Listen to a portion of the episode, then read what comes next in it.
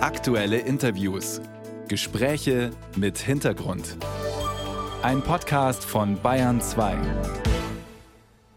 Im vergangenen November haben sich in der Nähe von Potsdam AfD-Politiker, Neonazis und rechte Unternehmer zum Gedankenaustausch getroffen. Sogar ein CDU-Mitglied war mit dabei, Ulrich Vosgerau. Das Investigativportal Korrektiv hat dieses Geheimtreffen vorgestern publik gemacht. Besondere Bedeutung kommt ihm zu, weil in Potsdam sehr konkret über eine massenhafte Vertreibung von Menschen mit ausländischen Wurzeln diskutiert wurde, auch von solchen mit einem deutschen Pass. In der Politik finden die Korrektivrecherchen große Beachtung. Der Kanzler stärkt den Mitbürgern mit Migrationshintergrund den Rücken. Wer mit anpackt, ist willkommen, ob schon immer hier oder zugezogen. Wir sind ein weltoffenes Land, das einen festen Platz hat im geeinten Europa. Das, was der Verfassungsschutz schon ausgewertet hat, ist völkisches Gedankengut, was dort bei diesem Treffen vereinbart wurde. Und deswegen erwarte ich auch, dass alle, die da in der Nähe sich befinden oder das auch nur annähernd irgendwie gut finden, sich davon distanzieren, weil das verstößt klar gegen unsere Regeln des Grundgesetzes.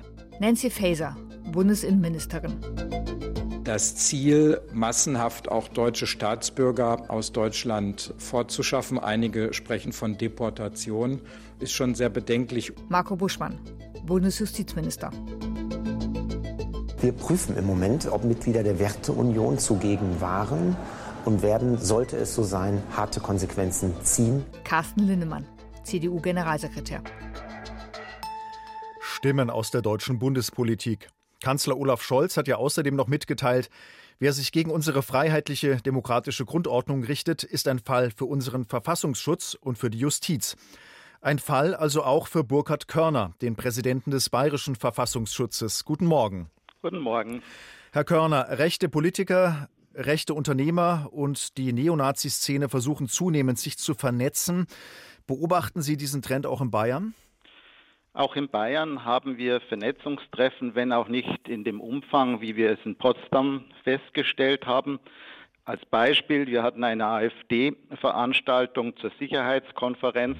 Dort hat der Rechtsextremist Elsässer für eine Querfront der rechtsextremistischen neuen Rechten, unter anderem unter Einbindung der AfD, namentlich von Björn Höcke, der rechtsextremistischen identitären Bewegung namentlich dessen Anführung Martin Sellner, dem Magazin Kompakt und den Corona-Rebellen geworben.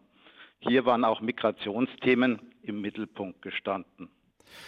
Vernetzungstreffen sind jetzt nicht neu, aber mh, hm, erstmals wurde jetzt eben bekannt, dass über eine massenhafte Deportation äh, von Menschen aus Deutschland gesprochen wurde. Ist das eine neue Qualität? Das ist eine neue Qualität. Wir in Bayern auf unseren Vernetzungstreffen haben entsprechende Aussagen noch nicht feststellen können, wenngleich das Thema Remigration immer wieder im Mittelpunkt von AfD-Veranstaltungen stand. Zum Beispiel bei einer Veranstaltung in München, wo IB-Aktivisten auf einer Veranstaltung der AfD sich ganz klar für Remigration unter Verwendung entsprechender Veranstaltungsmittel ausgesprochen haben. Herr Körner, auch hier in Bayern wird die AfD vom Verfassungsschutz beobachtet. Ähm, gegen den Landtagsabgeordneten Daniel Halemba wird wegen Volksverhetzung ermittelt. Äh, für wie gefährlich halten Sie die Partei im Freistaat? Wir stellen ein immer größer werdendes Übergangsfeld zwischen Rechtsextremisten, Rechtspopulisten, Anhänger von Verschwörungstheorien, Reichsbürgern und mit dem Staat Unzufriedenen fest. Hierdurch weitet sich der Raum des Sagbaren immer weiter aus und Ideologie und Sprachelemente aus dem Bereich des Rechtsextremismus werden in immer größeren Bereichen innerhalb der Gesellschaft anschlussfähig. Es entsteht auf der anderen Seite auch so eine gewisse Gleichgültigkeit gegenüber rechtsextremistischen Gruppen, wenn ein Großteil der Wähler der AfD selbst sagt, dass es ihnen egal sei, ob die von ihnen gewählte Partei als rechtsextremistisch eingestuft wird.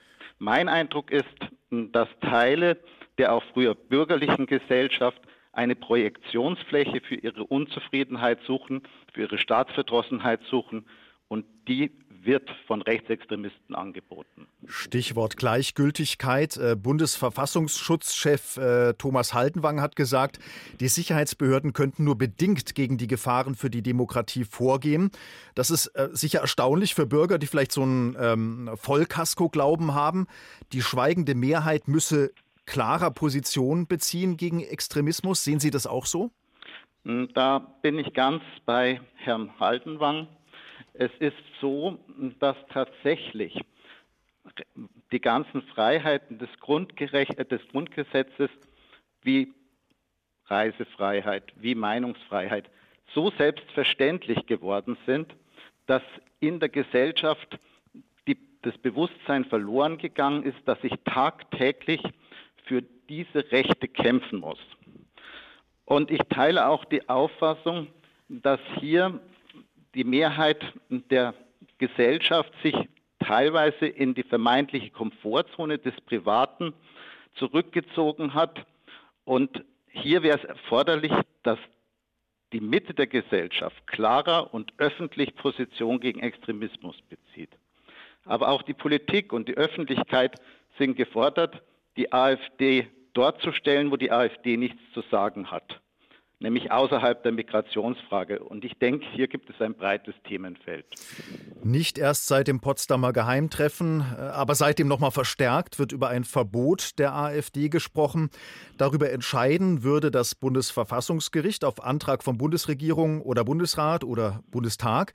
Hm, wie ist denn die Erkenntnislage des bayerischen Verfassungsschutzes? Gäbe es genug Material, um so einen Verbotsantrag aussichtsreich auf den Weg zu bringen? Man darf hier nicht isoliert Bayern sehen. Es kann ein entsprechendes Verbot nur bundesweit beantragt werden. Und hierfür muss sich die Erkenntnislage über die gesamte Bundesrepublik Deutschland sehen und eine entsprechende Abwägung treffen. Die Hürden, die das Verfassungsgericht für ein Verbot äh, von Parteien aufgestellt hat, sind auch außerhalb der Frage der gesellschaftlichen Relevanz einer Partei sehr, sehr hoch. Ein entsprechendes Verfahren hätte sehr, sehr hohe Risiken und dies wäre im Hinblick darauf, dass die AfD sowieso das Opfernarrativ ähm, ständig spielt, verheerend, wenn ein solches Verfahren letztlich nicht gewonnen werden könnte. Unabhängig davon ist es so, dass die AfD während des Verfahrens eben auch gerade das Opfernarrativ spielen wird und sich dies möglicherweise auch positiv auf das äh, Wahlergebnis auswirkt. Zum anderen ist die Auflösung einer Partei ähm, nicht Mittel, die politische Auseinandersetzung zu ersetzen, denn auch wenn eine Partei aufgelöst ist, die Gedanken bleiben ja in den Köpfen. Mhm. Und da muss sich die Partei politisch stellen und ein Verbotsverfahren ersetzt dies nicht. Das Geheimtreffen von AfD-Politikern mit Neonazis und rechten Unternehmern. Wir haben den bayerischen Verfassungsschutzchef gefragt, wie gefährlich sich das rechtsextreme Lager in Bayern organisiert. Vielen herzlichen Dank, Herr Körner. Ich danke auch.